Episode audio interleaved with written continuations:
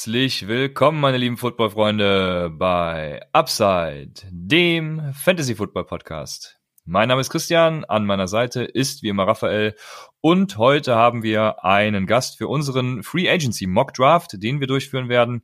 Und dieser Gast ist Fabian Sommer von Snap, die Football Show. Äh, alle, die uns schon länger hören, wissen wahrscheinlich, wer Snap und auch wer damit James und Fabian sind. Aber für alle neuen Hörer würde ich dich bitten, dich kurz vorzustellen, Fabian. Ja, erstmal vielen Dank für die Einladung. Ähm, hab äh, irgendwie richtig Bock drauf, äh, mal im März mich mir schon Gedanken um Fantasy zu machen. Finde ich ganz geil.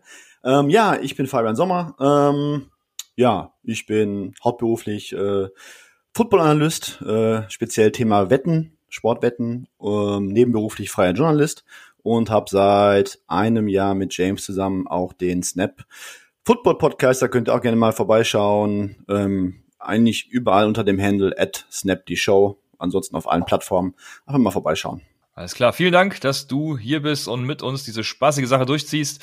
Bevor wir, äh, bevor ich sage, wie unser Mock Draft aufgebaut ist, äh, kurz ein paar News und das ist eigentlich nur eine richtige an der Zahl, dass Hunter Henry den Franchise Tag von den Los Angeles Chargers bekommen hat. Der steht uns heute also nicht zum Draft zur Verfügung. Ähm, die zweite Sache ist, dass Corona im Moment alles stilllegt, auch die NFL-Welt teilweise. Äh, es wird überlegt, den Draft ohne Zuschauer stattfinden zu lassen, was ja auch richtig ist. Es wird überlegt, den Draft sogar zu verschieben. Äh, wie ist da so der aktuelle Stand? Bis jetzt können wir nur mutmaßen. Ähm, normalerweise soll ja, glaube ich, ähm, in der Nacht zu Dienstag oder Mittwoch äh, offiziell die Free Agency-Periode anfangen. Ich glaube, morgen ist schon die Legal Tempering-Periode. Ähm, Stand jetzt findet alles statt. Ähm, ich glaube, wir haben so ein paar Außenseiter-Chancen, dass es vielleicht doch noch verschoben wird. Ähm, aber ich glaube halt auch so, dass du diese Free Agency-Periode selbst mit diesen ganzen Corona-Measures gut durchziehen kannst, weil du musst nicht unbedingt ähm, die Free Agents mit ihren Agenten durchs ganze Land fahren lassen. Du, du kennst die Leute mittlerweile. Es ist nicht so, dass du irgendwie zu, zu einem ähm, Pro-Day fahren musst oder irgendwie Draft Prospects einladen möchtest zu dir in die, in die Facility. Von daher glaube ich schon, dass man Free Agency auch in der aktuellen Lage ganz gut digital ähm, vonstatten gehen lassen kann. Draft munkelt man momentan, dass der auf Ende Mai verlegt wird, also um vier Wochen nach hinten. Ähm, macht vielleicht sogar Sinn, weil, also ich glaube, das Event selbst in Las Vegas ähm, mit so vielen Zuschauern kannst du eh nicht stattfinden lassen jetzt im April. Ähm, weil ich nicht glaube, dass sich die, die Lage gerade in den USA so drastisch verbessern wird die nächsten paar Wochen. Ähm, und von dem her, vier Wochen später haben auf jeden Fall die Teams noch mehr Zeit, sich ähm, Interviews zu besorgen, auf Pro Days zu fahren, etc., Workouts. Von daher, wenn ich jetzt wetten müsste, würde ich sagen, ähm, Free Agency ganz normal, Draft wird nach hinten verschoben. Okay, vielen Dank. Äh, dann starte ich, indem ich die Settings unseres Mockdrafts vorstelle. Und zwar werden wir einen Quarterback draften, zwei Running Backs, zwei Wide Receiver und einen Tight End. Mit der Hunter Henry News hat uns das natürlich ein bisschen schwer gemacht, die Tight End Situation. Tight Ends matters. Ja, ja, so ist es. Äh, also der Positional Value kommt hier natürlich zum Tragen. Wir hätten ein einfaches Free Agency Ranking machen müssen, ähm, äh, können. Äh, seid euch dessen bewusst, dass eben auch bei diesem Draft dann Positional Value natürlich dabei ist. Dann ähm, habe ich eine Frage, die ich äh, ja von euch beiden beantwortet haben möchte. Ich habe mir im Rahmen unseres Free Agency Mock Drafts natürlich die Team Needs und die Cap Space Struktur angeguckt. Die Jaguars haben 32 Millionen an Cap Space inklusive dem äh, Trade von Bouye. Ich glaube, ist richtig ausgesprochen. Äh, denkst du, Raphael, dass sie Fournette noch traden werden? Sie haben ja mit Raquel Armstead ein Gutes in der Hinterhand. Ich glaube nicht, dass sie es tun. Das wäre natürlich ähm, sehr zu empfehlen das, wenn sie es machen würden. Aber ich kann mir Stand, Stand jetzt absolut nicht vorstellen, vor allem wenn man bedenkt, dass, dass äh, Melvin Gordon äh, scheint so, dass er einen Markt hat. Ja, es gibt jetzt schon verschiedene Vermutungen, dass gewisse äh, Teams ihn haben möchten. Also, ne, das hat sich immer noch nicht durchgesetzt, dass, äh, dass man in Real Life NFL nicht unbedingt äh, Running Backs bezahlen muss. Äh, um damit man äh, produktiv äh, äh, sein kann im Backfield. Von daher schätze ich nicht, dass sie ihn traden. Vor allem nach der Saison, die war ja ziemlich gut. Hm, Touchdowns hat er jetzt nicht so viele gemacht, aber ähm, was heißt gut, ne? Wenn er natürlich 30 Carries für 100 Yards braucht, ist natürlich auch immer die Frage, was ist gut. Aber aus, aus Fantasy-Sicht wäre es natürlich, wäre es glaube ich nicht so gut, weil da hat, hat Fournette sein, sein Value er wird eingesetzt und ähm, ja, aus Fantasy wäre es nicht so cool. Aber aus Real Life, klar, kann man das den Jaguars nur empfehlen, aber ich glaube nicht, dass sie es tun werden. Ich, ich sehe es genauso, also Fournette, ähm, ich würde ihn sofort traden. Ähm, aber es ist halt auch noch irgendwo ein Pick von ähm, David Caldwell und ähm, ja, GMs halten ja sehr gerne an ihren hoch, hohen Picks fest. Meistens sehr lange und sehr unnötig und ähm, ich kann es mir auch nicht vorstellen, dass sie ihn traden. Das wird irgendwie nicht so zu den Jaguars momentan passen, glaube ich. Also es, es, es passt, also es passen momentan eher dümmere Aktionen zu den Jaguars als cleverer. alles klar, damit wäre alles zu dem Thema gesagt und äh, ich denke, wir können in unseren Mockdraft starten. Die Reihenfolge wird sein, dass Fabian den ersten Pick hat, äh, ich den zweiten, Raphael den dritten und dann wird es in Snake Order, also Raphael wird dann auch den vierten haben, ähm, so weitergehen. Ja, und damit sage ich äh, Bühne frei für Fabian mit seinem ersten Pick. Ja, mit dem ersten Pick ähm, ist ganz klar, glaube ich, äh, nämlich Derrick Henry. Ähm, ich schon jetzt gehe ich davon aus, dass er bei den Titans landet und ähm, es gibt eigentlich keinen Grund für die Titans, da irgendwo ihr Scheme und ihre offensive Philosophie zu ändern. Ähm, das heißt ähm, Ground and Pound, ähm, darauf basierend dann Play Action. Ähm, ja, Henry ist auch in der zweiten Hälfte immer ein absoluter Killer. Äh, das heißt, wenn die Titans führen, dann wird er super gepoundet und ist, glaube ich, in der Free Agent Klasse Fantasy-mäßig auf jeden Fall der, glaube ich, beste Running Back mit dem höchsten Floor, meist größte Upside und ähm, ja, ganz einfache Wahl für mich, Derrick Henry. Ja, nachdem äh, Austin Eckler weg von der Fläche ist, kann ich das so unterschreiben. Hättest du Austin Eckler vor Derrick Henry genommen oder sogar Derrick Henry auch dann noch? Um, ähm, ich schwierig, ähm, ja schwierig. Ähm, also ich, ich, muss ehrlich sein, ähm, ich bin wirklich gar kein Fantasy-Experte. Ich äh, weiß jetzt gerade zum Beispiel, kann ich dir gar nicht sagen, äh, wer letztes Jahr so ähm, Fantasy-effizienzmäßig von den beiden tatsächlich besser aussah. Ich glaube, Volumen hatte bestimmt Henry insgesamt mehr. Mhm. Ähm, aber ich glaube halt dadurch, dass Melvin Gordon wegfällt, bei den Chargers. Die haben zwar gesagt, die wollen noch einen, noch einen, ja, wie so, wie so ein Bellcow, sag ich mal, nicht Bellcow, sondern irgendwie noch so einen, einen Powerrunner mit dazu ins Boot holen. Ich glaube halt schon, dass Eckler halt mit, es ist halt einfach der beste Receiver auf Running Back der Liga. Ähm, und der kriegt halt nächstes Jahr mehr Touches und ist, glaube ich, was die Upside angeht, halt auch ähm, auf jeden Fall ganz weit oben mit anzuordnen. Denkst du denn, äh, Fabian, dass die, dass sie diesen, also man hat ja gesagt, dass, oder er hat gesagt, dass Siegs Vertrag, also die 90 Millionen, dass das so der Floor ist, ähm, wo irgendwie die Ver Vertragsverhandlungen beginnen. Äh, denkst du, dass, dass die Titans da in die Richtung bezahlen? Und denkst du, dass wir bei den Titans allgemeine Regression erleben, damit auch für Derrick Henry?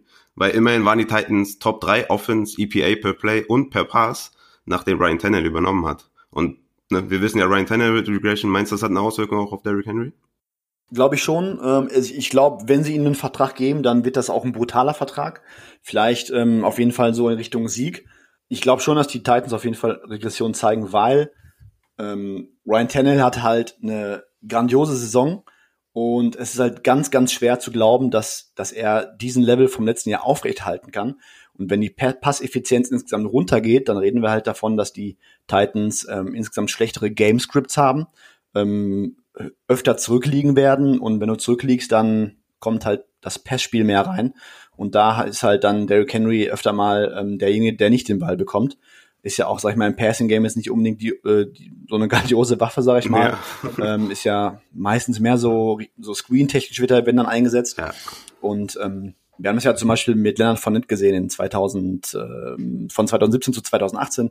Die Jaguars hatten halt 2017 immer mit ihrer Defense, die hatten glaube ich über 30 Picks, sehr frühe Führung gehabt. Äh, das heißt, den Rest des Spiels konntest du ganz locker weg ähm, Bortles so ein bisschen maskieren und ähm, Fournette den Ball geben, hast nicht viel kaputt gemacht. Und ähm, das sehe ich halt momentan für, für nächstes Jahr so als Projection für die Titans nicht. Also ich kann mir schon vorstellen, dass ähm, wenn die Titans Tannehill und Henry einen fetten Vertrag geben, dass sich die jetzt abseits von Fantasy, dass sich da auch die Titans-Fans nächstes Jahr ähm, drastisch wundern werden, wie das mhm. nicht mehr so wie 2019 laufen kann. Ja, davon gehe ich auch aus. Also ich gehe auch stark davon aus, dass wir auch bei Henry eine Regression sehen werden. Vor allem, wie du sagst, ne, wenn man in der zweiten Halbzeit führt, dann läuft man halt mehr. Und äh, diese EPA per Play und per Pass waren halt, war halt so hoch, dass ich auch glaube, dass da auf jeden Fall eine Regression kommt.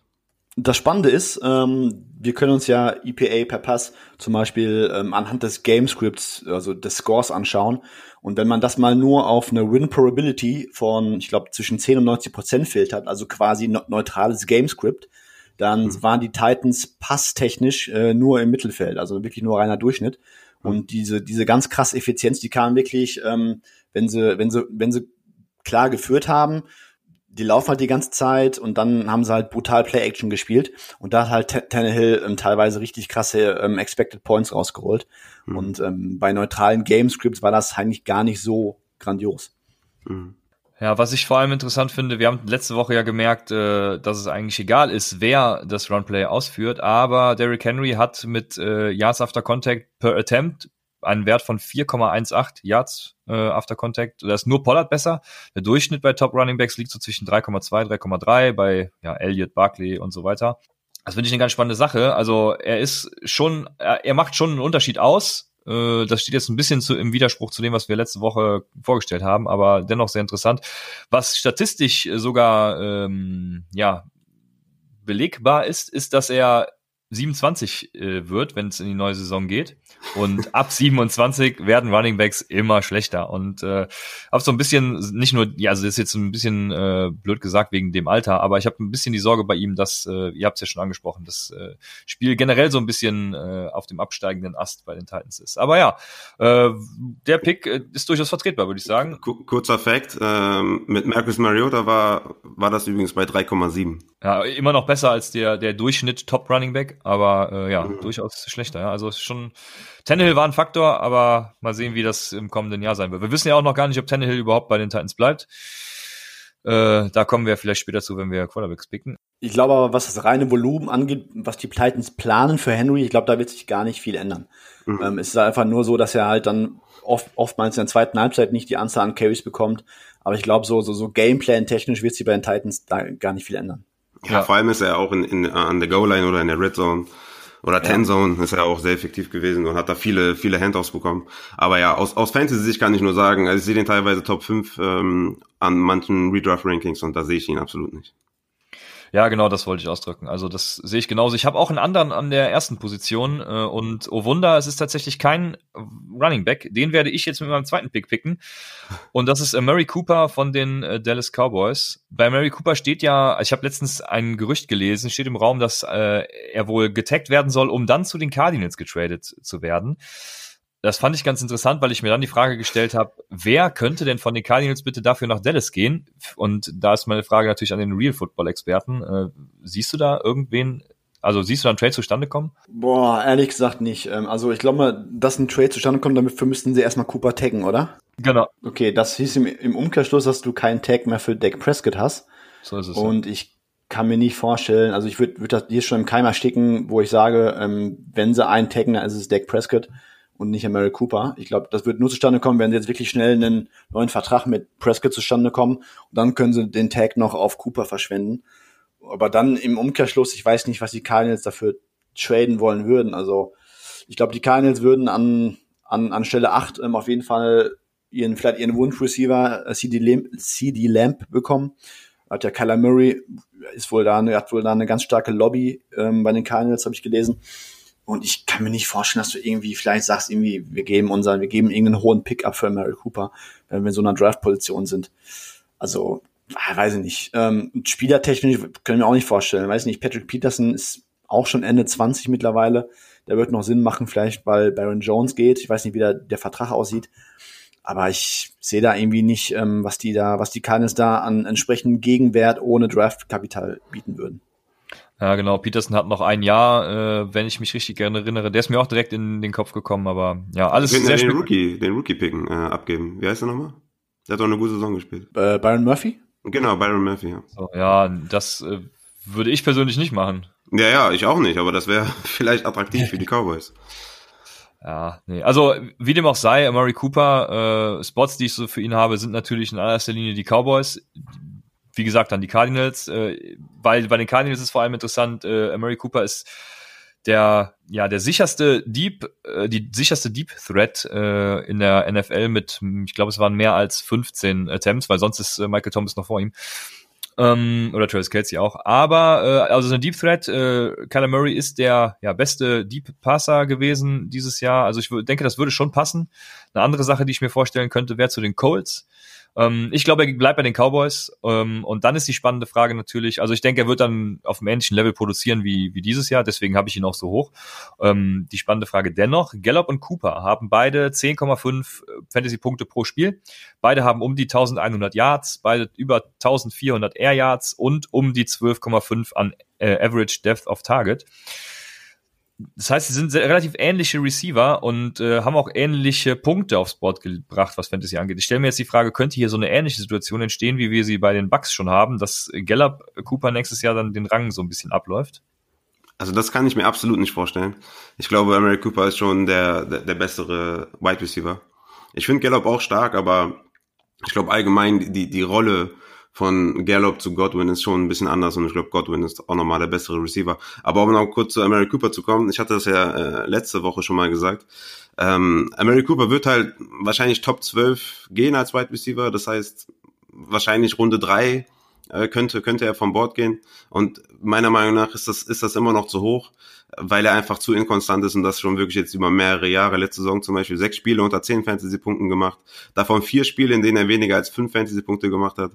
Ähm, hatte zwar auch drei Spiele über 20 Fantasy-Punkte, aber er ist halt so inkonstant, dass, äh, dass er bei mir in, in meinem Lineup, ähm, dass ich ihn zum Beispiel sehr ungern im Starting-Lineup hätte.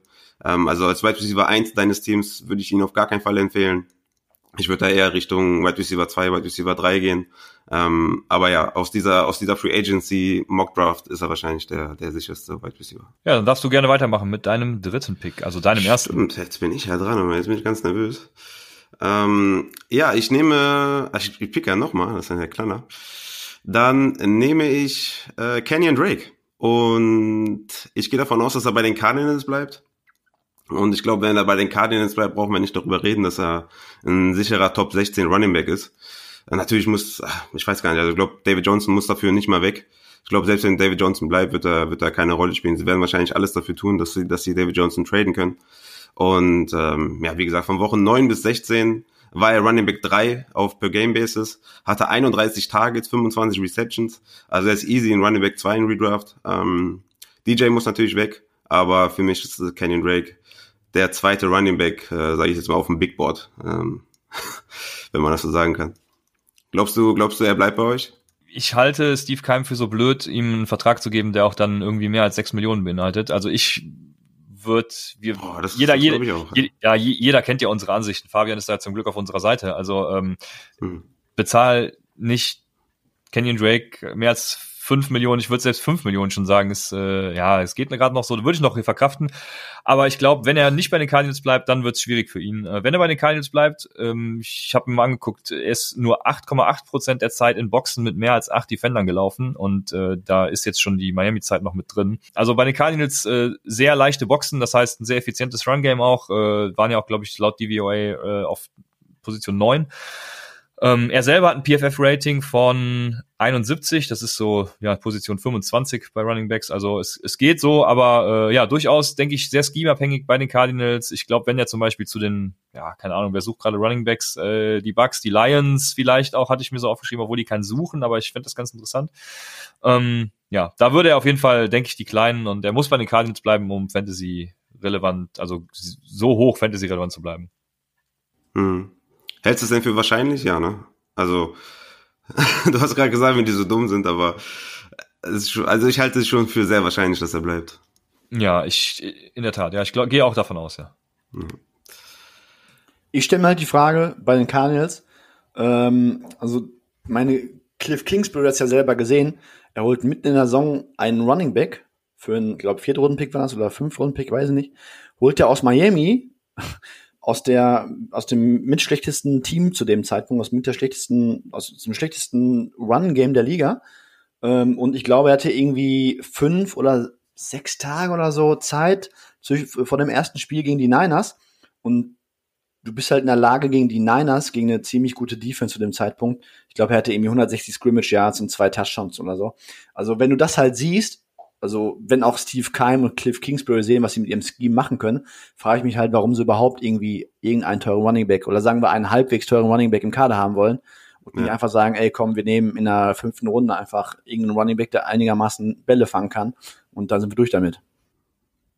Ja, eben, du hast vor allem gesehen, was Chase Edmonds auch reißen kann. Genau, den gibt's auch noch. Also, du hast mit äh, Chase Edmonds sowieso einen in der Hand, der dein, dein, der zu deinem Scheme passt. Und dann kannst du, wie du schon gesagt hast, in der späten Runde halt auch noch einen Running Back draften. Also ich sehe da jetzt auch nicht den Schmerz, ihn unbedingt halten zu müssen, aber ich glaube halt schon, dass sie es tun werden. Ja. Ja, dann komme ich wahrscheinlich mal zum, zu meinem nächsten Pick, wo wir alle sagen, äh, dem sollte man keinen Vertrag geben und schon gar nicht den Vertrag, den er haben möchte. Und das ist Melvin Gordon, mein absoluter Lieblingsfantasy-Spieler letztes Jahr. Als er zurückkam, hat er auf jeden Fall gut Punkte gemacht.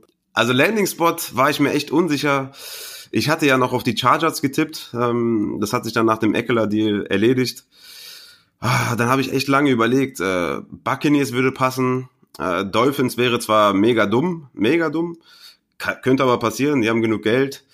Äh, Lions wäre zum Beispiel auch dumm, hast du eben noch angesprochen. Ähm, irgendwie wäre natürlich alles irgendwie ein bisschen dumm, aber das sind so die Vereine, die Teams, die ich so im Auge hatte.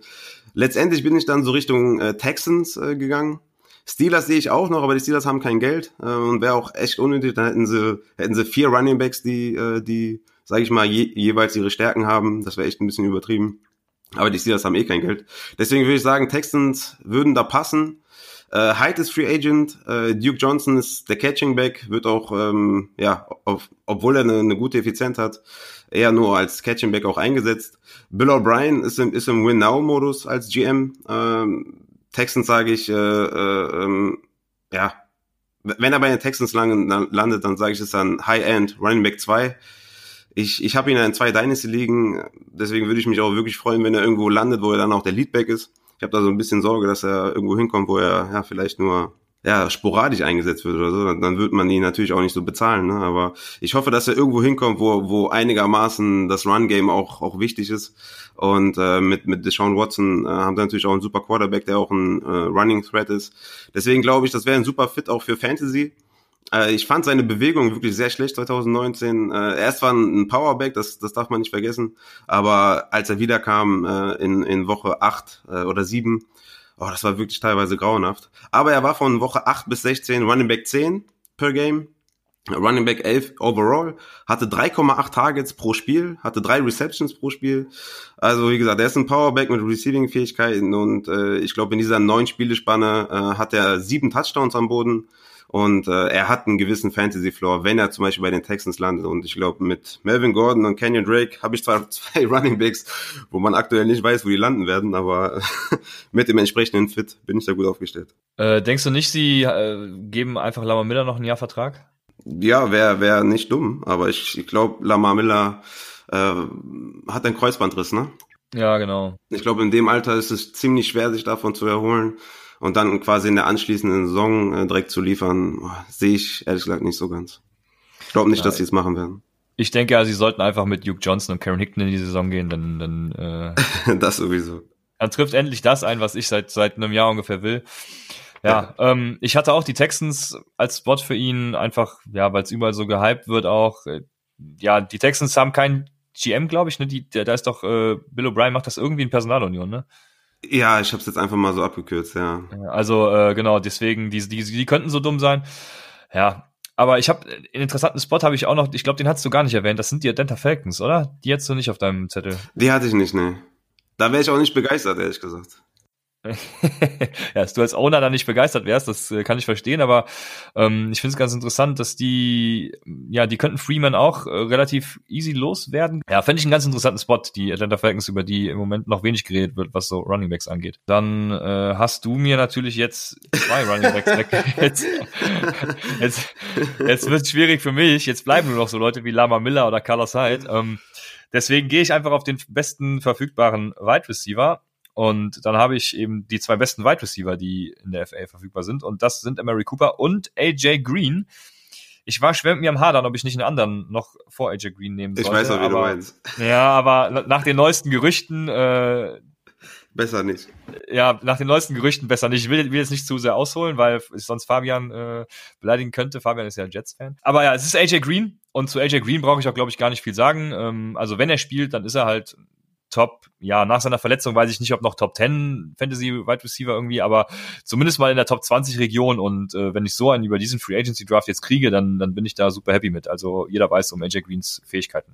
Ja, auf jeden Fall. Also ich, ich sehe auch AJ Green, ähm, also Top 10 ist auf gar keinen Fall Fantasy-wise, dazu ist er viel zu risikobehaftet, hat 2016 sechs Spiele verpasst, 2018 sieben Spiele verpasst, 2019 komplett ausgesetzt.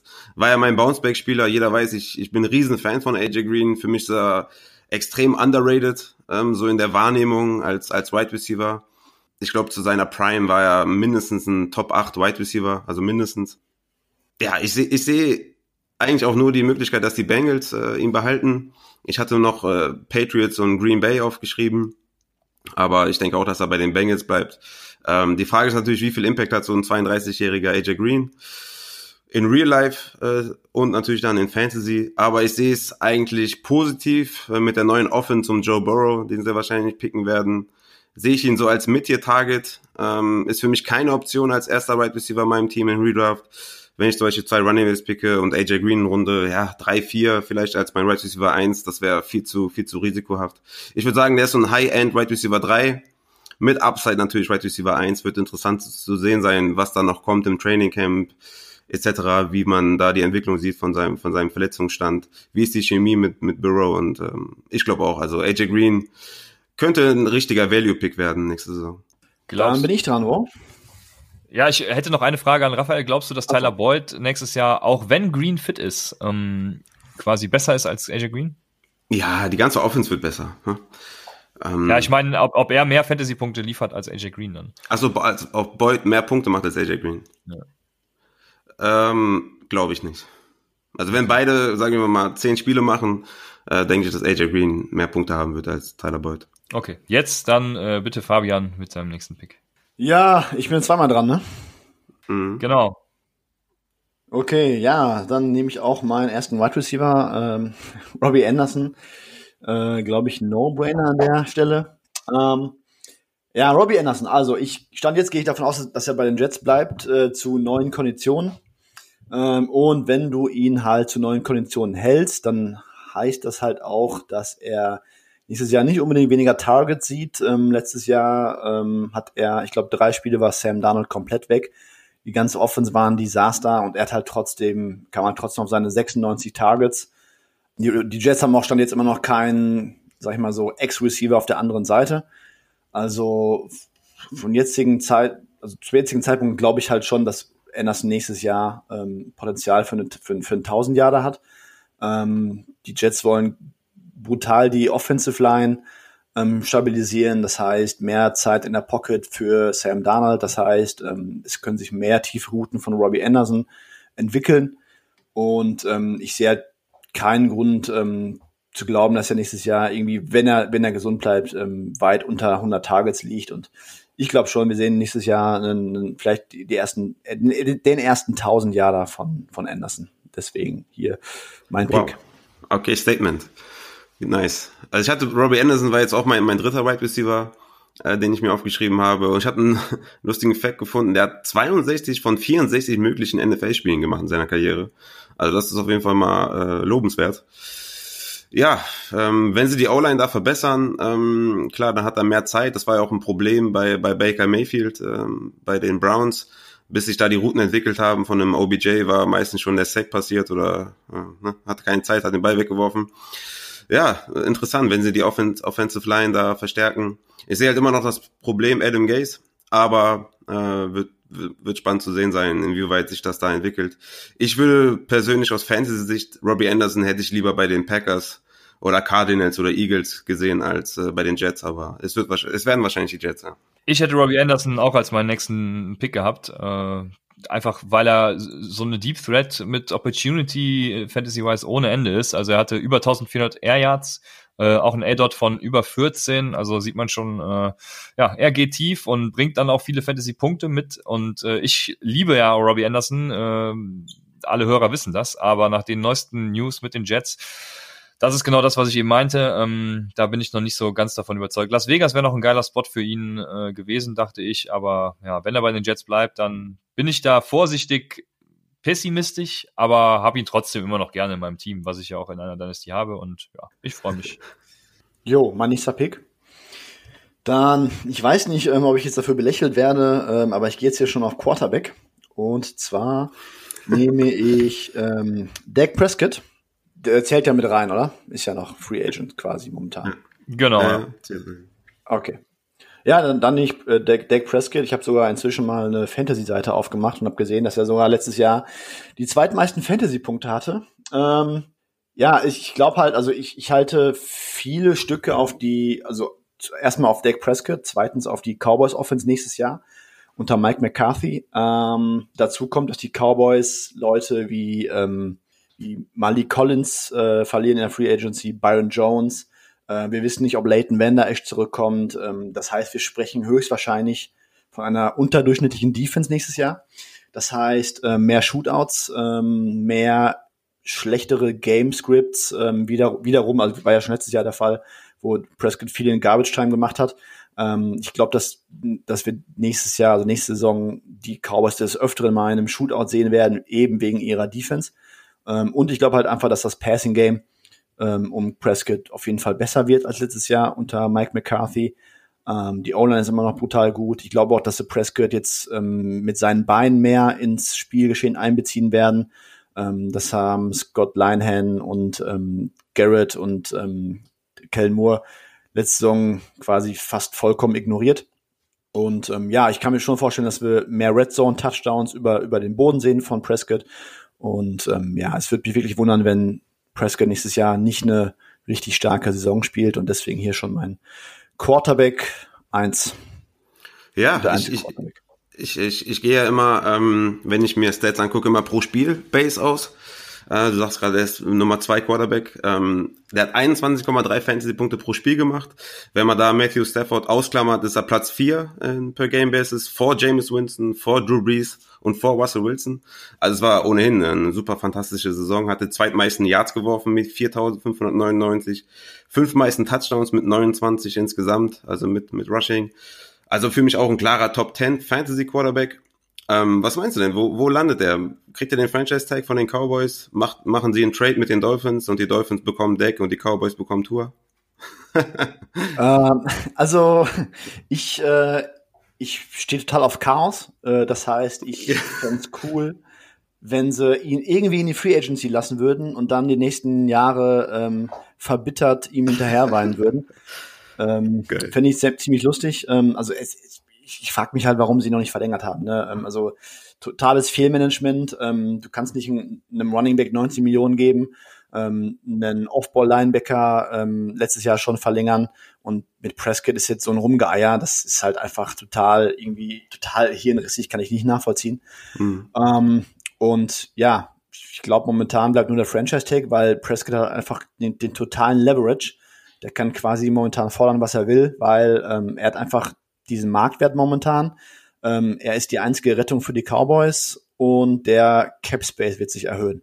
Also es gibt keinen Grund für Prescott jetzt einen ähm, Vertrag unter Marktwert anzunehmen.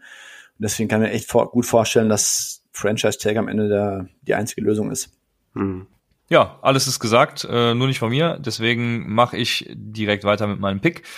Und da ja, du, Fabian, brauchst noch einen Running Back. Du hast bisher Larry Henry, Robbie Anderson und ähm, Dak Prescott jetzt. Raphael hat zwei Running Backs mit Kenyon Drake und Melvin Gordon. Und ich habe ja bisher nur zwei Wide Receiver.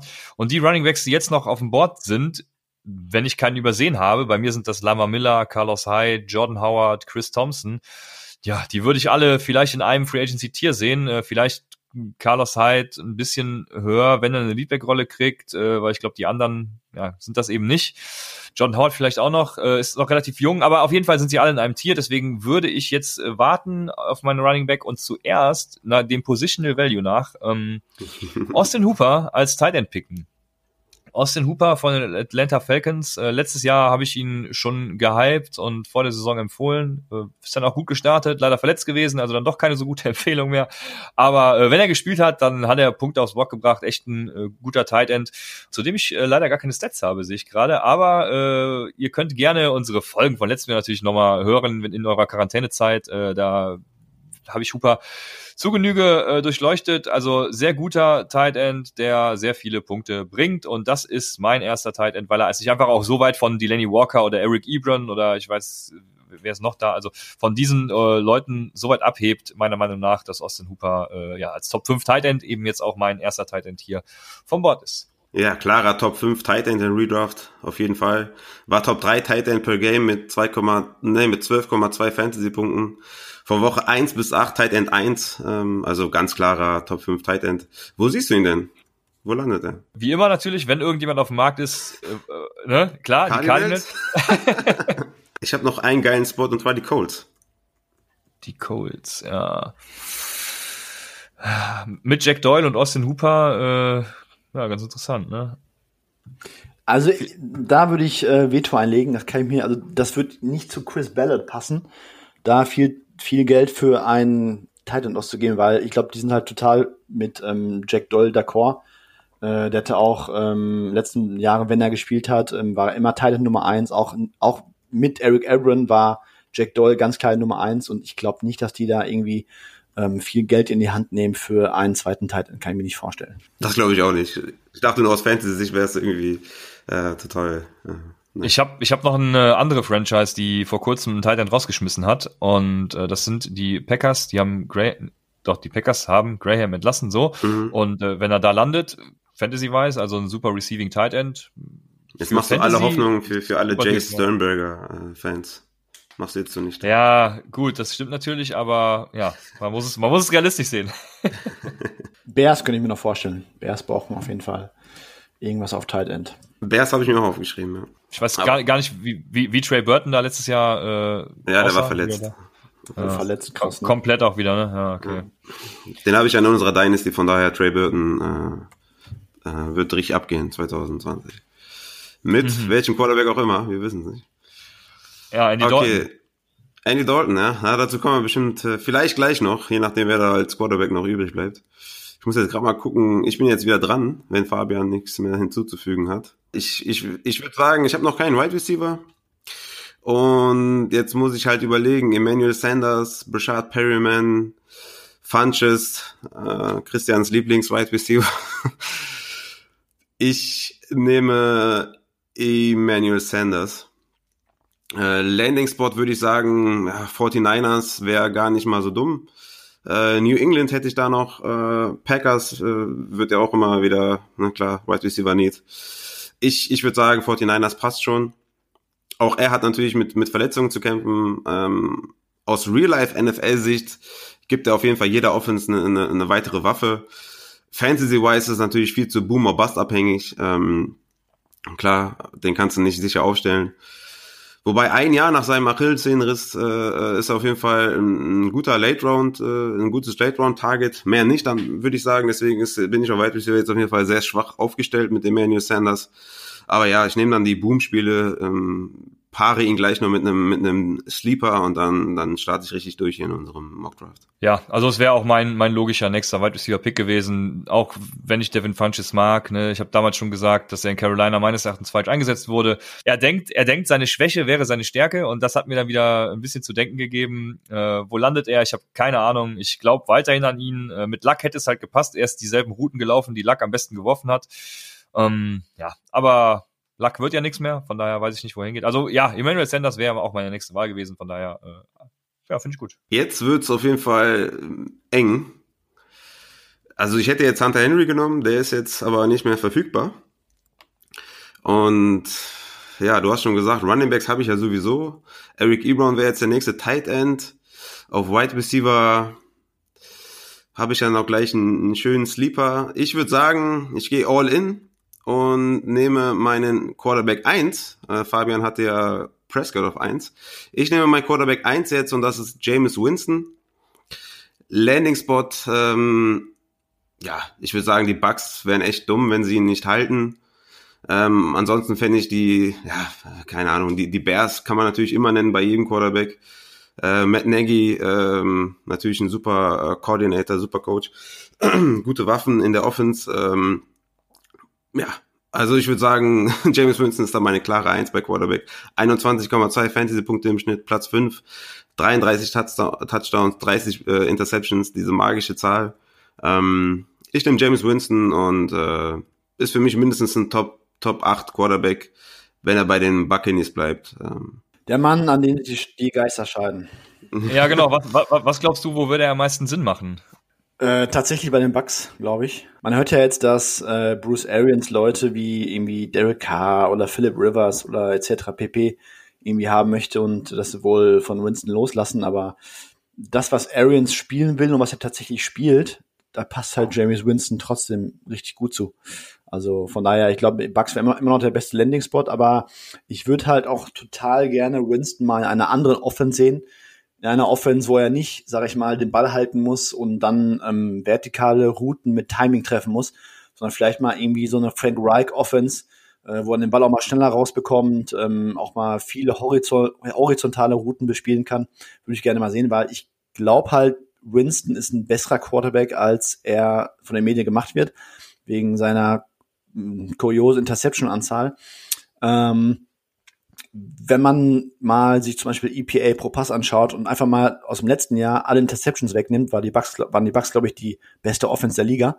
Ähm, das heißt, du musst halt irgendwie es hinbekommen, ihn, weiß nicht, irgendwie ein Scheme zu kreieren, wo er weniger diese 50-50 Decisions machen muss, wo er vielleicht weniger vertikale One-on-One-Routen drin hat, mit Safety over the top. Dann, also, also ich, ich würde ihn halt überhaupt nicht abschreiben, weil er jetzt einmal eine 30 Interception-Saison hatte. Ich glaube, in 2018 war er nach QBR und EPA ein Top 12 Quarterback.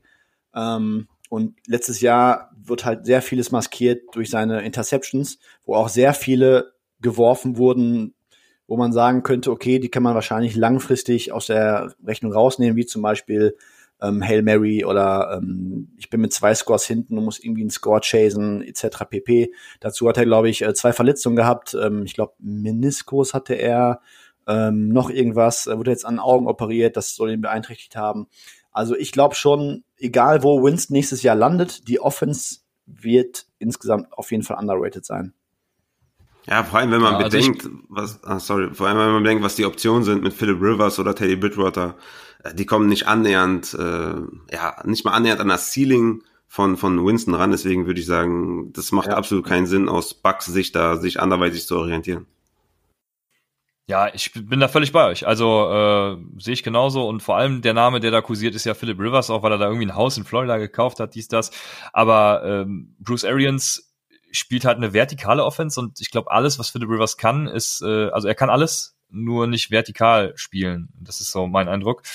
Und das wäre wär völlig fehl am Platz. Also ja, ich würde auch gerne Winston mal woanders sehen, aber ich äh, denke auch, es wäre der logische Fit, einfach da zu bleiben, wo er ist und äh, ja, weiter mit Bruce Arians zu arbeiten. Oder halt ein Rookie, ne? den du komplett neu aufziehen kannst mit einem starken Arm oder so. Das wären halt für mich so die beiden Varianten für die Bucks. Aber wie du gerade sagst, so Rivers. Ich habe Derek Carr gelesen. Also Derek Carr ist so das komplette, also buchstäblich das Gegenteil von James Winston. Ähm, und er macht für mich überhaupt gar keinen Sinn. Also ich bin da wirklich, ähm, ich denke, Winston oder ein Rookie muss es sein. Vielleicht kannst du Tom Brady bekommen. Ja, das ist natürlich ähm, für viele für ein, zwei Jahre top. Aber ansonsten glaube ich wirklich, muss es irgendwie Rookie sein oder äh, Winston wieder. Ja, Brady für ein Jahr und dann Jordan Love noch hinterher äh, wäre natürlich mein Traumszenario, aber das äh, werden sie dann auch nicht machen, zwei, also so viel Value in zwei Quarterbacks zu investieren. Aber ja, mal sehen. Ich mache weiter. Ich bin, glaube ich, dran, wenn ich das richtig mhm. gesehen habe. Und was habe ich noch offen? Ich habe Murray Cooper, AJ Green und Austin Hooper und immer noch beide Running Back Spots offen.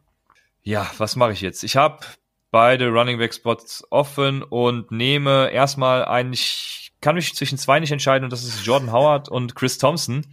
Ähm, bei Jordan Howard ist die Sache, ich fände zum Beispiel geil, wenn Jordan Howard nach Atlanta geht, so als äh, One-Two-Punch und dann gepaart mit Ito Smith, der so ein bisschen dann der Pass-Catching-Back ist. Ähm, das finde ich ganz interessant. Da würde er, was Fantasy angeht, sicher produzieren. Also wenn Jordan Howard nach Atlanta geht, dann meine Wahl. Aber ich glaube, ich nehme eher, weil wir im Fantasy spielen und dann meistens eben auch Half PPR oder PPR, ähm, nehme ich Chris Thompson weil Chris Thompson ist einfach so für mich so ein James White 2.0.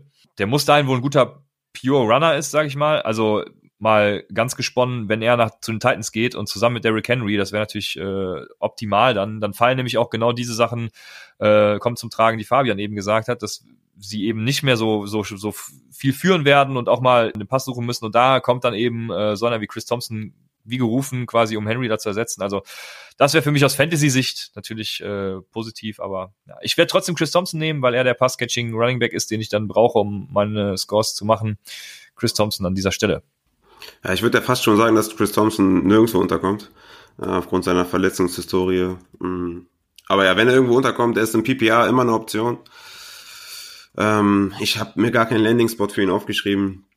Weil ich wirklich denke, dass er, dass er keinen neuen Verein sieht. Das ist hart. Dann wäre ich natürlich ziemlich äh, am Ende. Dann äh, darf gerne Fabian jetzt seinen nächsten Pick verkünden. Oh, ja, schwierig. Ähm, Running Back gehe ich ähm, für meinen zweiten Running Back auf Zero Running Back, glaube ich. ähm, ja, ich, ich war auf jeden Fall jetzt mit dem Tight End und äh, Wide Receiver aus der Runde rausgehen. Tight End schwanke ich zwischen zwei Personen, entscheide mich dann aber mit, glaube ich, mit dem etwas riskanteren Pick und nehme hier Jordan Reed. Der ist am 20. Februar nach sechs Monaten aus dem Con Concussion-Protokoll raus. Hat gesagt, er will 100% weiterspielen. Das glaube ich im ersten Mal. Hat er auch schon irgendwie, irgendwie einen Visit bei den, bei den Seahawks gehabt. das ist auch geil. Hab ich gar nicht mitbekommen. Ja. Das habe ich gar nicht ja. mitbekommen ich, ich habe auch überlegt, ob ich einen Eric Ebron nehme oder Alpha, aber da habe ich halt auch Fra Fragezeichen und dann nehme ich, glaube ich, eher John Reed mit dem meisten Upside, vielleicht niedrigster Floor, aber meiste Upside. Ich glaube, wenn, wenn Reed nochmal irgendwie eine 80% Saison spielen kann, dann reden wir auch wieder über wahrscheinlich einen Top 10 Tight End. Ja, deswegen John Reed. Ich, hab, ich weiß noch nicht, wo so ein idealer Landing-Spot sein könnte. Ähm, Cowboys fände ich ganz geil. Ähm, ich weiß auch nicht, wie viel Geld er verlangen kann. Kein blassen Schimmer. Aber ich nehme auf jeden Fall hier dann Jordan Reed. Ähm, die, die Patriots wäre auch interessant, ne? Patriots wäre interessant, ja. Hm. Ja, bin ich gespannt. Meinst du echt, dass der, dass der nochmal zurückkommt? Also einfach er sagt, er kommt 100% zurück. Natürlich, äh, Teams, äh, Spieler und ähm, Coaches erzählen sehr viel, wenn der Tag lang ist. Mhm. Wenn die Offseason lang ist, aber ja, ich habe bei Alfred und äh, Ebron und Greg Olson auch Fragezeichen, deswegen nehme ich einfach die Upside hier. Hm. Ja, ich mag John Reed auch sehr gerne. Wenn, wenn er einen guten Spot bekommt, puh, dann könnte er auf jeden Fall ein Sleeper-Titan werden. Ja, also ich glaube, so kann man es bezeichnen. Ne? Also mehr als Sleeper glaube ich momentan nicht. Ja, genau. Das äh, wäre auch für mich die beste Wahl aus den noch verbleibenden Titans, die ich da auf dem Board habe. Also gehe ich voll mit. Dann der nächste Pick, ein Wide Receiver. Und hier war es auch schwierig. Ähm, ich musste mich zwischen zwei entscheiden und ich nehme Randall Cobb. Ähm, ich habe noch so ein bisschen, sag ich mal, die Hoffnung, dass er in Dallas bleibt. Ähm, vielleicht können, würden wir ihn auch nächstes Jahr in Green Bay wiedersehen. Ähm, ich glaube, beides ziemlich gute Spots. Ähm, unter Mike McCarthy wäre es halt so, dass McCarthy seinen ehemaligen Slot-Receiver hat ähm, den wird er wahrscheinlich auch dann super einbauen können, super füttern können. Ich glaube, letztes Jahr ähm, hatte er, muss ich mal ganz kurz eben hier aufmachen, ich glaube, letztes Jahr kam er ähm, in teilweise in der Wide Receiver 3 Rolle eben, ich glaube, auf 828 Yards, drei Touchdowns, ähm, 10 Yards pro Target. Ähm, das ist schon, also gerade die Yards pro Target haben mich schon so ein bisschen ähm, aus dem Sessel gehauen, ähm, weil die, die Jahre davor war er immer so bei sechs bis sieben zehn Yards per Tage zum Beispiel auch zwei mehr als Robbie Anderson. Finde ich ziemlich krass. Also ich glaube schon, dass er in so einer Offense wie Green Bay ähm, oder Dallas super aufgehoben wäre. Und es fällt mir schwer zu glauben, dass er nächstes Jahr irgendwie, ich glaube, er war auch verletzt letztes Jahr, drei Spiele oder zwei Spiele ausgesessen. Ich glaube, ich kann mir echt schwer vorstellen, dass er irgendwie ähm, so von der Erwartung unter der letzten Saison liegen sollte. Also ich gehe hier mit Randall Cobb. Ja, ich weiß noch, dass wir Cobb äh, letztes Jahr auch hier und da mal als äh, Flexposition empfohlen haben. Also hat auch letztes Jahr schon, schon was Fantasy angeht, Punkte aufs Board gebracht. Ähm, durchaus eine gute Option. Also kann ich auch verstehen. Äh, ich habe euch eben schon gesagt, wer sonst. Ich kann übrigens sehr gerne roasten, ne? Also ich könnte mich sehr gerne roasten, wenn ich irgendwie fantasy-technischen Scheißpick mache. ähm, gib mir die volle Breitseite, wenn ich irgendwas äh, Kurioses picke.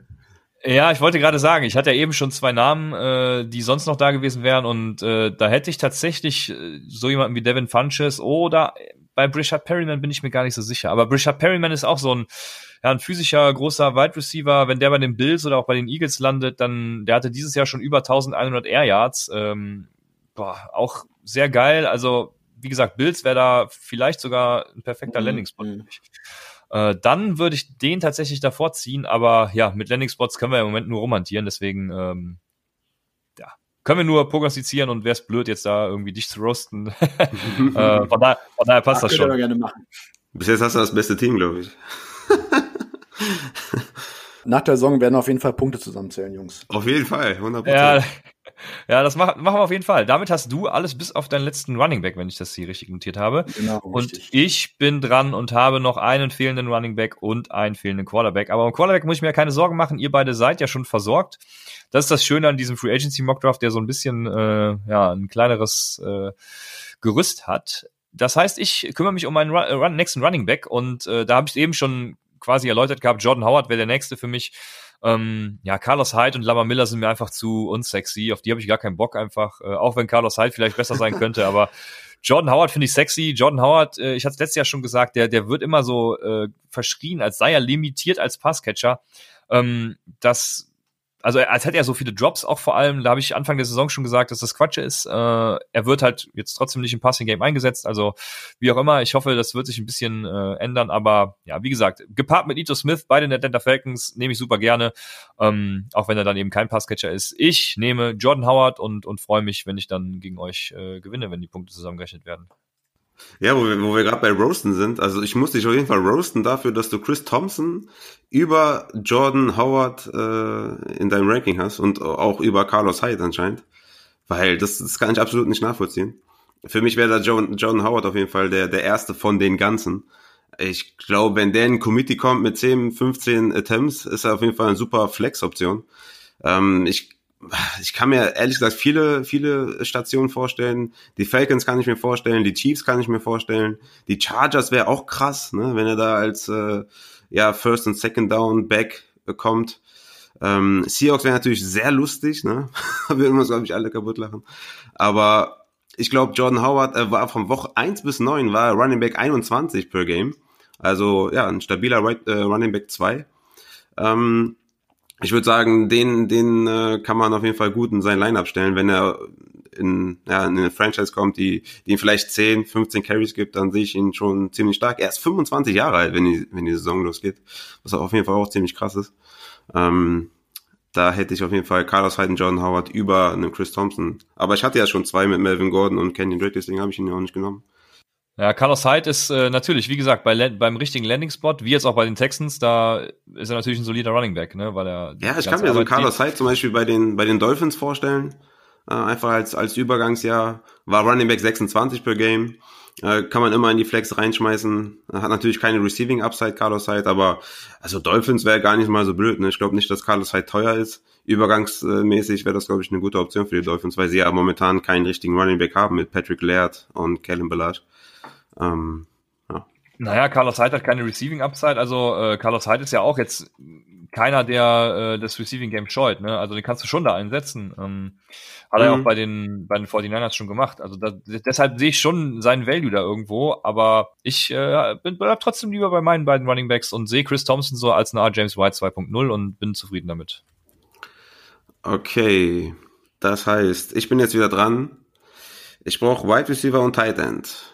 Also ich pick ja eh zweimal, von daher ist jetzt auch eigentlich egal. Ähm, ich würde sagen, ich nehme ich nehm erstmal ein Tight End, wo es eigentlich egal ist. Ähm, ich nehme Eric Ebron, der, pff, ja, also ich, ich sehe Landing Spot zum Beispiel Green Bay, ne, nach dem Graham Cut hat es ja auch eben schon angesprochen. Ich glaube, für Jay Sternberger äh, wäre es zu früh, jetzt schon irgendwie Starting Tight End zu sein Ich glaube, mit Ebron würde Rogers auf jeden Fall eine echte Passing-Waffe dazu bekommen. Wird, glaube ich, 27, wenn die Saison anfängt. Ist ein, ist ein Catching Tight End, ne? ist ein super Athlet. Ist jetzt nicht so der beste äh, Blocking Tight End. Wird damit auch jetzt nicht bei jedem Snap wahrscheinlich auf dem Feld stehen, je nachdem, welche Tight Ends da jetzt noch dazukommen oder ne, wie die Formation sind. Also ich glaube, Eric Ebron bei den Green Bay Packers, damit könnte ich super leben. Ähm, anderen Landing Spot, habt ihr da noch andere Ideen? Bears sind, glaube ich, im Markt für jeden, äh, für jeden Tight End momentan. Die kann ich mir irgendwie bei jedem, ähm, bei jedem Tight End vorstellen. Das ist wie, wie, wie äh, bei jedem Quarterback sind die auf dem Markt. Ne? Ja, genau. es, es, es, kam heute, der, da habe ich heute Morgen das Gerücht gelesen, dass die Bears wohl einen Trade vorbereiten sollen für Derek Carr. Da musste oh. ich, äh, ich fast meinen Kaffee ausgespuckt. Krass. Okay. Ja, da, da, okay, das habe ich noch gar nicht gehört. Was würdest du denn davon halten? Also ich, ähm, ich sag jetzt mal ganz banal, dann würden sie sich mit Trubisky ohne Beine rein ins, ins Haus holen. Also, Super ähm, geil. Also ich halte von Derek Carr wirklich fast überhaupt nichts. Ähm, der hatte jetzt zwei, insgesamt in seiner Karriere zwei solide Saisons, beide mal hinter einer richtig starken, brutalen O-Line, weil er, weil er wirklich eine gute Pocket braucht. Und ähm, von dieser O-Line vom letzten Jahr Raiders sind halt zum Beispiel die Bears meilenweit entfernt. Also ähm, ich sehe da irgendwie nicht wie Derek Carr, also, also ich, ich kann mir vorstellen, dass er passing-technisch äh, wahrscheinlich ein kleines Upgrade zu, ähm, zu Mitch Trubisky sein könnte. Müssen ich nochmal in die, in die Daten gleich reinschauen. Aber im Gesamtpaket sehe ich da irgendwie nicht irgendein Upgrade zu, zu Mitch Trubisky, bin ich ganz ehrlich. War Derek Carr nicht die letzten drei Jahre oder zwei Jahre irgendwie auf einem Level mit Russell Wilson, was irgendwie Deep äh, Completions und Targets angeht? Keine Ahnung. Okay. Ich weiß nur, dass Derek Carr äh, zwischenzeitlich letztes Jahr mal auf MVP-Kurs war. Äh, er hatte auf jeden Fall super geile Stats, was äh, EPA und äh, CPOE anging. Aber das ist auch alles, was ich von Derek Carr weiß und ich sehe ihn auch nie gerne zu. Von daher, äh, ja, fände ich jetzt auch nicht so geil. Da fände ich Andy Dalton tatsächlich als Übergang bei den Bears ein bisschen äh, spannender. Ich auch. Ich auch. Also Derek Carr letztes Jahr, ich habe halt ähm, ganz oft äh, John Gruden gelobt. Da war ich selber von mir selbst überrascht. überrascht ähm, weil, also, die hatten halt wirklich eine, eine saustarke O-Line zwischendurch. Ähm, dieser Interior-Block mit Richie Incognito, ähm, Rodney Hudson und ähm, Gabe Jackson ist, ist für mich vielleicht so die beste Interior der Liga gewesen, als sie zusammengespielt haben. Dann links Colt Miller besser gespielt, rechts ähm, Trent Brown. Du hattest halt wirklich eine brutal starke O-Line über viele Spiele. Und scheme-mäßig hat mir das halt total gut gefallen, was John Gruden gemacht hat. Er hat viele Receiver offen geschemt. Darren Waller, absolutes Beast. Äh, am Ende kam Hunter Renfro da noch ein bisschen raus. Tyrell Williams war eine super Edition. Also das, es lag halt wirklich wie 2016 schon nicht wirklich an Derek Carr, sondern einfach an dem Gesamtkonstrukt Offense. Und ähm, ich weiß nicht, irgendwo auf Twitter kursiert so, ein so, so, so ein in Anführungszeichen Highlight-Tape von Derek Carr von 2016 rum, wo halt ähm, da, wo er teilweise auf MVP-Kurs war, laut den Medien, das ist halt ein Highlight-Tape mit seinen schlechtesten Würfen und du fragst dich halt und denkst halt, das ist ein Backup-Quarterback, der da spielt, ne? Also, ähm, muss halt immer alles im Kontext betrachten und Derek Carr ist für mich ähm, grundsätzlich ein Quarterback, der mehr über den Kontext der Gesamtoffense kommt, als über seine eigene Qualität. Ja, aber ich denke dann, gerade wenn er dann bei einem Koordinator wie Matt Nagy ist, würde ich jetzt mal aus meiner bescheidenen Meinung sagen, dass es schon ein Upgrade gegenüber Mitch Trubisky ist, wobei man natürlich sagen muss, dass wahrscheinlich nicht so gut wie jeder Quarterback ein Upgrade gegenüber zu Mitch Trubisky ist. Das ist auch ein fairer Punkt. ist fair. okay, das, äh, das war ein schöner Abschluss. Ja, warte, ich, ich habe noch einen. Genau, deswegen. Äh, also, aber wolltest du noch was sagen dazu? Nee, nee, ich, okay. das, deswegen habe ich das als Abschluss gesehen. Ja, ich bin, ich bin ganz wuschig jetzt, weil ich jetzt meinen mein absoluten äh, Traumpick präsentieren werde. Und ich glaube, ich, ich darf den an der Stelle machen, weil ihr beide davon ausgeht, dass er nie wieder ein NFL-Feld betreten wird. Und mein Wide Receiver 2 in dem Falle, der dann mein Wide Receiver 1 werden wird, ist Antonio Brown.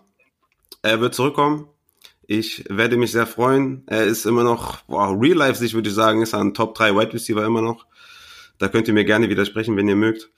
Er wäre fantasy-wise ein Top 12 Wide Receiver safe. Ich würde sagen Top 10. Äh, ah, ich würde sogar, ja, Top 10 würde ich sagen. Ich, ich hatte ihn, glaube ich, letztes Jahr, als er noch bei den Raiders war, hatte ich ihn, glaube ich, auf 12 oder 11. Also Top 12 ist er immer noch. Und ich würde sagen, Antonio Brown, Antonio Brown kommt zurück Landing Spot muss ich jetzt noch kurz überlegen. Boah, was ist denn mein Landing Spot? P äh, Patriots geht schwer jetzt, ne? Im Zweifel immer die Cardinals. Stimmt.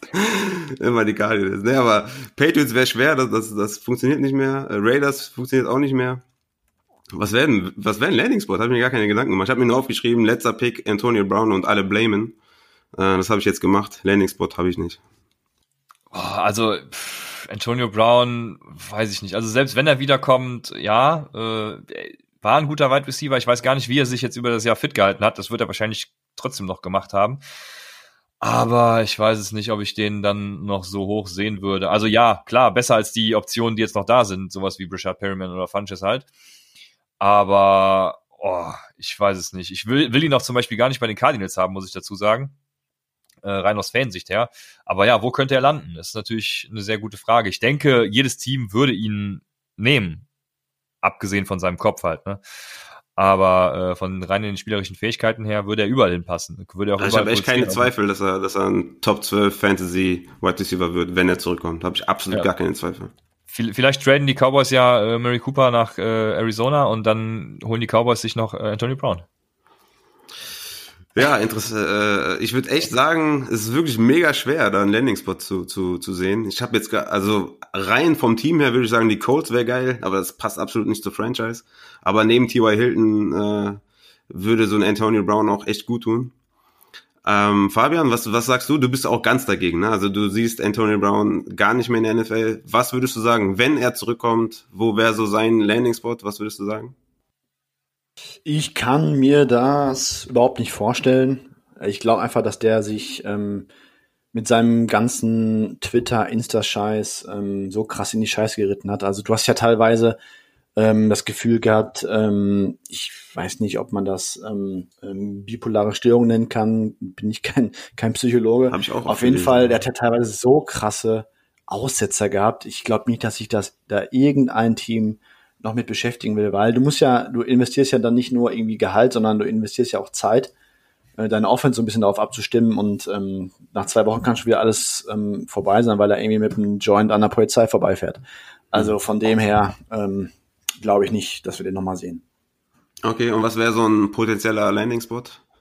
Kann man schwer sagen, weil man dann denkt, okay, welche Franchise tut sich das an irgendwie. Ne? Man kann nur, nur irgendwie ein Need sehen und ein Need haben wahrscheinlich 15, 15 Franchises äh, wobei ihn wahrscheinlich jeder nehmen würde aufgrund seiner Qualitäten, aber so einen richtigen Need haben wahrscheinlich 15 und davon muss man dann selektieren, wer, wer würde sowas machen, so einen Move. Aber rein hypothetisch gesehen, was würdest du sagen? Ähm, Kansas City, ähm, die ähm, haben ja überhaupt gar keine Probleme mit solchen Spielern. ähm, oder die Browns. Oh, ja, die, die Browns zum Beispiel. Ähm, oder Saints, weil du hast halt das Ding zum Beispiel oh, bei den wow. Chiefs oder Saints, das ist halt das Ding, die Offense steht, die Offense klickt, ja. Ob jetzt noch ein Brown hinzukommt, das könnte das ganze Ding besser machen. Wenn er wieder weg ist, hat sich nicht viel verändert. Und das ist, glaube ich, so, ähm, du hast zwei super Quarterbacks, die würden sich von so einem In-Season-Change nicht beeinflussen lassen. Von daher könnte ich mir da so halt ähm, einen Brown vorstellen, der einfach in eine gemachte Offense kommt. Ähm, ja, weiß nicht. Seahawks, die haben es auch mit Josh Gordon versucht letztes Jahr. Nein, das weiß ich nicht keine Ahnung. Also ich kann mir wirklich nur irgendwo in einem Team vorstellen, wo du eine ähm, funktionierende Offense hast, wo du halt nicht viel anstellen kannst. Geiler Ansatz. Also Saints wäre krass. Äh, Saints wäre wär richtig krass, auch für Drew Brees. Also wer ist ja jetzt schon ja. äh, easy ein Top 8 äh, Fantasy Quarterback äh, vom Board. Da wäre der Top 5 auf jeden Fall mit solchen Waffen. Also Saints wäre krass. Kannst du halt nicht covern, ne? Also du könntest halt nicht Brown und nee, Thomas covern. Das geht gar nicht, ne? Äh, Dann haben wir noch Jared Cook, ein super Titan, Receiving Titan. Also, boah, wow, das wäre das wäre auf jeden Fall krass. Also das wäre auch der ultimative Win-Now-Move, in dem sie auch sind. Also das würde tatsächlich Sinn machen. Krass, habe ich noch gar nicht drüber nachgedacht. Ja. Ich weiß nicht, wie die Philosophie da ist vom, vom, vom Owner und etc. Äh, ob die da so einen Move machen würden, sind die dafür bekannt für irgend solche? Weiß ich auch nicht. Keine weiß auch nicht, ne? Wow, interessant, gar nicht drüber nachgedacht. Saints wäre krass. Ich finde mein Team geil. ja, ich werde mich freuen, damit ist eine Position schon mal raus und wir, wir werden auf jeden Fall nicht letzter in unserem Dreier-Ranking. Ähm, aber jetzt, wo du Antonio Browner gesprochen hast, ich habe noch einen ganz anderen Namen, den, den ich leider jetzt nicht mehr draften kann, aber äh, Des Bryant, Des Bryant wurde ja schon mal mit den Cowboys in Verbindung gebracht. Äh, denkst du, Fabian, das würde Sinn machen und wäre auch gut? Ah, also, Des Bryant ähm, ist ja so Des Bryant sagt, er durfte unter Jason Garrett äh, nur ein paar Sachen machen, äh, nur drei Routen laufen und ähm, dann gibt's halt Tape Guys, die sich in der All 22 jede Route anschauen und die sagen halt, er kann nur die drei Routen laufen. Geil. Ähm, also von dem her, ich kann mir halt, der ist jetzt glaube ich zwei, drei Jahre raus, zwei, drei. Ich glaube zwei, ne? Er war doch vorletztes Jahr 18, sogar noch 19. gegen Ende bei den Saints. Genau, genau. Also ich glaube, er hat seit 2017 kein Spiel mehr gemacht. Ich meine, der, hat, der wurde gesigned, hat sich dann im Training verletzt. Ah, okay, dann war das Genau. so. Ja, alles klar, dann habe ich falsch in Erinnerung, ja. Genau, genau. Das So, war Antonio Brown, der nochmal abgerissen hat, bevor er komplett von der Bild Bildfläche verschwunden ist. Genau. Und also, wie gesagt, ich kann mir halt ähm, bei Des Bryant, ähm, du hast halt 2017, du hast halt sau viele Tape-Analysen gesehen, du hast halt gesehen, ähm, dass Defenses teilweise komplett den Safety von seiner Seite abgezogen haben, weil die wussten, er kann keinen Cornerback mehr im 1 und 1 schlagen. Ähm, und dadurch ist halt die ganze Cowboys Offense in 2017 so ein bisschen abgesagt, weil halt die Defense, die konnte dann Des Bryant mit einem Cornerback covern ähm, und konnte halt dann den Fokus auf die anderen Receiver shiften so ein bisschen. Und ich glaube halt einfach nicht, jetzt ist er noch 31, zwei Jahre raus. Ich kann mir nicht vorstellen, dass der für irgendeine Offense noch irgendwie Value äh, dabei tragen könnte. Ja, alles klar. Vielen Dank. Dann kann ich zu meinem Quarterback-Pick kommen.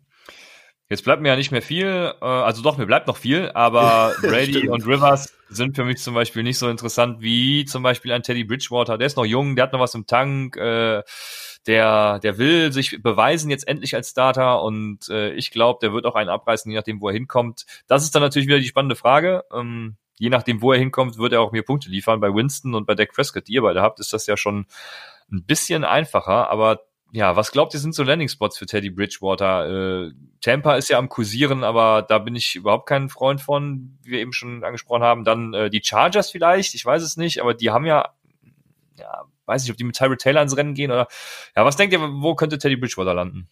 Teddy B. Mm. Was ich mir vorstellen könnte, wäre Miami. Ähm, weil, also ich finde das von dem Ansatz her interessant, weil Miami, die picken an fünf. Und was die halt letzten beiden Saison, was halt Chris Greyer gemacht hat, ist ähm, alles langfristig und Value. Ähm, das heißt, um Tour Tagovailoa zu bekommen, müssten sie wahrscheinlich auf zwei hochtraden. Ähm, kann sein, dass sie dafür ihre ganzen Picks angesammelt haben. Es kann auch sein, dass sie denken, hey, nee, ähm, wir, wir wollen nicht äh, gleich wieder ganz viel Kapital verschwenden auf einen Quarterback, der auch theoretisch ein Bust sein könnte. Und ähm, du hast dann theoretisch mit Josh Rosen in der Hinterhand und Ryan Fitzpatrick, hättest du dann quasi mit Teddy B drei Quarterbacks, die allesamt nächstes Jahr eine Chance kriegen könnten. Natürlich wäre dann, glaube ich, Teddy ganz weit vorne, weil ja, Fitzmagic ist ja einfach wirklich nur so der klassische Brückenquarterback. Ähm, das heißt, du hättest auf jeden Fall einen soliden Veteran Quarterback, der immer noch jung ist. Ich glaube, Teddy B ist 27. Das heißt, wenn du glaubst, dass Bridgewater dein Franchise-QB sein kann, dann hast du einen 27-jährigen Franchise-Quarterback, der vielleicht nicht der High-End-Elite-Passer ist, aber dir einen richtig guten Floor gibt. Und dann kannst du halt zum Beispiel deinen fünften Pick ähm, und deine anderen First-Round-Picks kannst du halt komplett in den Kader stecken und quasi das Team um Teddy Bridgewater herumbauen. Deswegen finde ich diesen, diesen Ansatz bei, bei Miami so interessant. Jeder sagt, die werden einen Quarterback draften, aber ich wäre mir überhaupt nicht so sicher. Ähm, da, das wäre ein super Landing-Spot, finde ich. Ähm, dann habt ihr es gerade angesprochen, die Chargers, kann ich mir gut vorstellen. Ähm, obwohl ich halt auch Tyra Taylor ein bisschen underrated finde, besonders in der Kombi mit Anthony Lynn. Lynn war ja in Buffalo sein Offensive Coordinator. Kann sein, dass Lynn sich denkt, ey, ich gehe jetzt erstmal mit ähm, Tyrod in die Saison, vielleicht holen wir einen Rookie, der ein Jahr sitzt. Ähm, und das sind so meine beiden, glaube ich, Optionen momentan, die ich mir so für Teddy B ganz gut vorstellen könnte. Ja, also Chargers ja und Miami finde ich, das hatte ich gar nicht auf dem Schirm, aber das ist natürlich super spannend, was du sagst. Damit, äh, das wäre, das fände ich super geil. Damit könnten sie ihr Team direkt auf ein ganz neues Niveau heben mit den Picks, die sie haben. Also äh, da bin ich jetzt, nachdem ich es gehört habe, großer Freund von, muss ich sagen. Ja, ich, ich weiß, äh, ich, die Idee ist auf jeden Fall cool. Ähm, ich weiß nicht, ob er, ob er da hinter der O-Line ähm, annähernd produzieren könnte, wie in den kurzen Einsätzen bei den Saints. Ich, ich weiß nicht, ob, ob Tour das höhere Ceiling hat ähm, als Bridgewater, dass man da das, bessere Prospect quasi bekommt und ob man nicht doch dann äh, ja dafür hochtraden sollte. Ähm, da bin ich mir noch nicht ganz sicher. Die Idee an sich finde ich cool. Ähm, ich sehe ich sehe Teddy Bridgewater, sehe ich wirklich keinen Top, Top 15 Quarterback. Ähm, und ich weiß nicht, ob ich den um, um den herum irgendwie was aufbauen möchte. Ähm, also in der heutigen NFL. Ähm, ja, wie gesagt, schwierig. Ich, ich würde sagen, die Bears wäre wär top äh, mit Matt Nagy. Äh, der hat ja mit, mit Trubisky schon einiges hinbekommen. Äh, ich glaube, das wäre so der einzige Spot, wo ich sage, jo, das, das wäre, ähm, würde passen. Ceiling bin ich voll bei dir und das ist, glaube ich, dann auch die, die Diskussion, die die Dolphins führen müssen, wenn es darum geht, ähm, Free Agent Quarterback oder ähm, mhm. einen im Draft, weil, wie du halt sagst, so, ähm, Taylor Bridgewater, wir wissen jetzt mittlerweile ungefähr, was so seine Range der möglichen Outcomes ist für eine Saison. Und Tour hast du halt, wie du es ansprichst, du hast eine, du hast zwar einen viel niedrigeren Floor, Tour mhm. kann Bust sein, ja. aber du hast halt ne, das Seeding von dem Elite-Quarterback wahrscheinlich, ne? Also, genau, ich, ja, das ist eine spannende Diskussion. Ich würde sagen, dein, dein Ziel muss immer sein, dass du einen Top 12 Quarterback in, in, in deinem Team hast. Und die, die, die Chance halt höher bei Tour als bei Teddy Bridgewater, der ja, vielleicht eher so ein Top 20 Quarterback ist. Und da bin ich, da bin ich bei dir finde find die Idee auf jeden Fall sehr spannend, aber äh, ja, Chargers waren jetzt so mein, äh, mein Favorit, Fantasy-wise würde ich immer sagen. Ähm, ja, Miami aber auch sicher sehr interessant. Damit sind wir, glaube ich, sogar schon beim letzten Pick von dir, Fabian, und äh, hätten dann unseren Draft. Aber ich, ich finde es interessant, dass du Teddy Bridgewater als, als dein quasi Nummer drei Quarterback hast. Ähm, bin ich echt überrascht. Ich, ich hatte da jetzt noch Tom Brady vor ich hatte sogar noch Ryan Tannehill vor Teddy Bridgewater, wo, wo wir alle wissen, äh, Regression kommt bei Ryan äh, Tannehill. Hatte von Woche 7 bis 16 war Ryan Tannehill Quarterback 3, hatte 23 Fantasy-Punkte pro Spiel. Äh, ich glaube, die ganzen Stats zu ihm haben wir schon, haben wir schon auf, äh, ausgepackt. Ähm, was, was ist deine Reihenfolge, ähm, Fabian, was, was die Quarterbacks angeht? Siehst du auch Teddy Bridgewater quasi als nächsten vom Board oder würdest du sagen, hey. Geht's so um Fantasy oder? Äh, ah, mach mal. Saison. Machen wir Fantasy einfach. Boah, Fantasy. Ich glaube, ich würde gehen mit ähm, Prescott, ähm, Winston. Äh, zählt Breeze als Free Agent? Nee. Okay. Ähm, Prescott, Winston, ich glaube Brady würde ich dann nehmen. Hm, der ist bei mir auch auf drei. Ich glaube ich, dann müsste ich glaube ich schwanken zwischen Tannehill und Rivers. Mhm. Und dann käme glaube ich Bridgewater bei mir. Oh, interessant. Ja, cool. Ja, ich habe auch Ryan Tannehill auf 4 und auf 5, wie bei dir dann auch Teddy Bridgewater. Ich habe lustigerweise Rivers auf 7, also das ist der letzte bei mir, ähm, weil ich, ich sehe eigentlich nur die Colts oder Bears. Äh, bei den Colts bin ich mir nicht mehr ganz sicher, obwohl Brissett wirklich auch echt nicht so toll ist. Also ich würde sagen, nur Colts und Bears wären so die einzigen Franchises, wo Philip Rivers ein Upgrade gegenüber dem aktuellen Quarterback ist. Ich, ich sehe einfach nicht, dass, dass Rivers da noch einiges im Tank hat und dass er eine Offense äh, signifikant besser macht. Aber ja, ich habe Rivers ganz am Ende. Ich habe sogar Marcus Mariota vor Rivers, wenn er einen richtigen Landing-Spot bekommt. Aber ja, das ist interessant. Also Ryan Tannehill ähm, siehst du hinter Brady, hast du gesagt, ne? Ähm, Tannehill hinter Brady hätte ich für ein Jahr, ja. Mm, ja, sehe ich genauso. Ich würde auch sagen, mein Pick wäre dann eher Tom Brady gewesen, aber ja, Teddy Bridgewater, je nachdem. Wollte ich nur mal ja, kurz abchecken ich wollte ein junges Team mit Upside haben und keinen, äh, keine alten Schinken mit Tom Brady und Rivers. Nee, da, da bleibe ich lieber mit Sexy Bridgewater und äh, Tannehill habe ich tatsächlich gar nicht auf meiner Liste gehabt, äh, jetzt wo du es sagst, aber ich bin fein mit Teddy Bridgewater und äh, sage jetzt einfach, dass ich ihn auch sonst gepickt hätte. Weiß ich nicht. Aber, du musst dabei bleiben. Ja, genau. Teddy Bridgewater ist, äh, ich glaube, der, der wird ordentlich liefern, also von daher, äh, ja, bleibe dabei. Oh Mann, ich wollte sie gestern raus, muss ich einen Running Back äh, picken, ne? Ja, so ist es. Soll ich mal kurz sagen, wer noch da ist? Also äh, LeSean McCoy hätte ich vielleicht noch, Lamar Miller äh, und Carlos Hyde, ne? Ist auch noch auf dem Board, glaube ich. Genau. Ja. Ähm, puh. Ich schwanke zwischen zwei.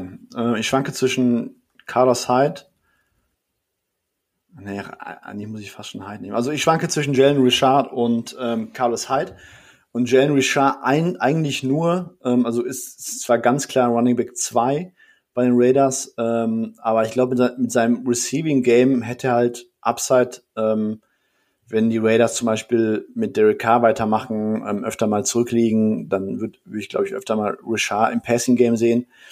Aber ich glaube, ich nehme dann Carlos Hyde, weil der halt immer noch diese Outside-Chance hat, irgendwo Running Back 1 zu werden, vielleicht. Deswegen nehme ich Chaos Hyde. Hätte ich auch gemacht, ja. Ja, genau, genau. Zu Hyde habe ich ja eben auch schon schon gesagt, dass er, wenn er in dem richtigen Spot ist, ordentlich produziert. Äh, eine ganz spannende Sache, als, als du Richard gesagt hast, äh, was glaubst du passiert mit DeAndre Washington? Der hat ja jetzt äh, am Ende der Saison dann, wie viel waren es, zwei oder drei gute Spiele gehabt, wird jetzt Free Agent. Ähm, glaubst du, er kriegt irgendwo die Möglichkeit, ja, abseits zu unserer Starting Position zu haben? Ach, kann ich mir schwer vorstellen ehrlich okay. gesagt. Also ich, ich kann mir vorstellen, dass er irgendwo auf jeden Fall einen Platz findet. Ähm, aber als so als, ähm, als Running Back 1 kann ich es mir wirklich echt nicht vorstellen. Okay, alles klar. Damit hätten wir unsere Kader vollständig. Falls Raphael, äh, wolltest du gerade noch was sagen? Ja, ich wollte vielleicht nochmal äh, den äh, Fabian fragen, was er zur Thematik rund um Tom Brady sagt. Ich glaube, das ist die spannendste Personalie. Also medial auf jeden Fall ich glaube, vielleicht sogar bei uns allen die spannendste Personalie. Was macht Tom Brady? Geht er zu den, äh, also geht er zurück äh, zu den zu den Patriots? Äh, geht er zu den Chargers? Geht er zu den Raiders? Die werden ja auch oft genannt. Was was ist deine Vermutung und was würdest du vielleicht an seiner Stelle auch tun? Ähm, an seiner Stelle würde ich, glaube ich, zu den Raiders gehen. Ähm, hat ein paar Faktoren. Ähm, Nummer eins, ähm, von den, glaube ich, sagen wir einfach mal, es gibt irgendwie, weiß nicht, sechs, sieben, acht Landing-Spots, offensichtliche. Und ich glaube, die Raiders haben da ganz klar, noch, sogar glaube ich noch vor den Colts, die beste O-Line für ein, zwei Jahre.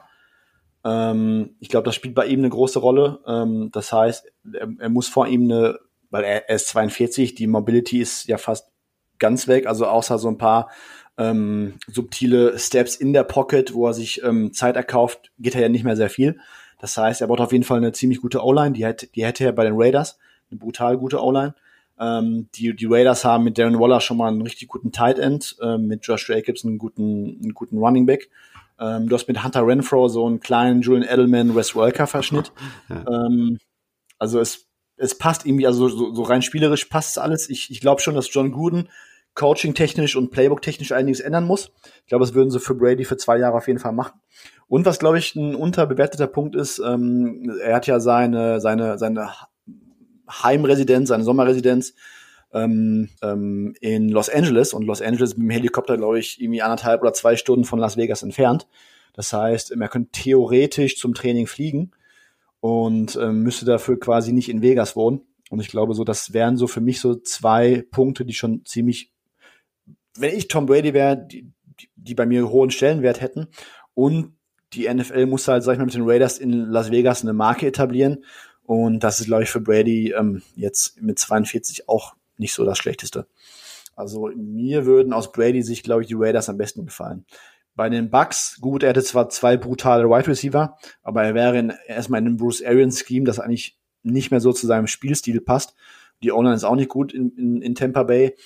Ähm, Chargers, die O-Line ist momentan bis auf eine Position ähm, ein komplettes Wrack. Ähm, und ich weiß auch nicht, ob er so vom Coaching her so Bock auf Anthony Lynn hätte. Hm. Äh, ist halt für mich auch nochmal ein Punkt. Ähm, ja, von dem her, ich, ich, ich fände Raiders einen ziemlich attraktiven Landing-Spot für ihn. Okay, ja, interessant.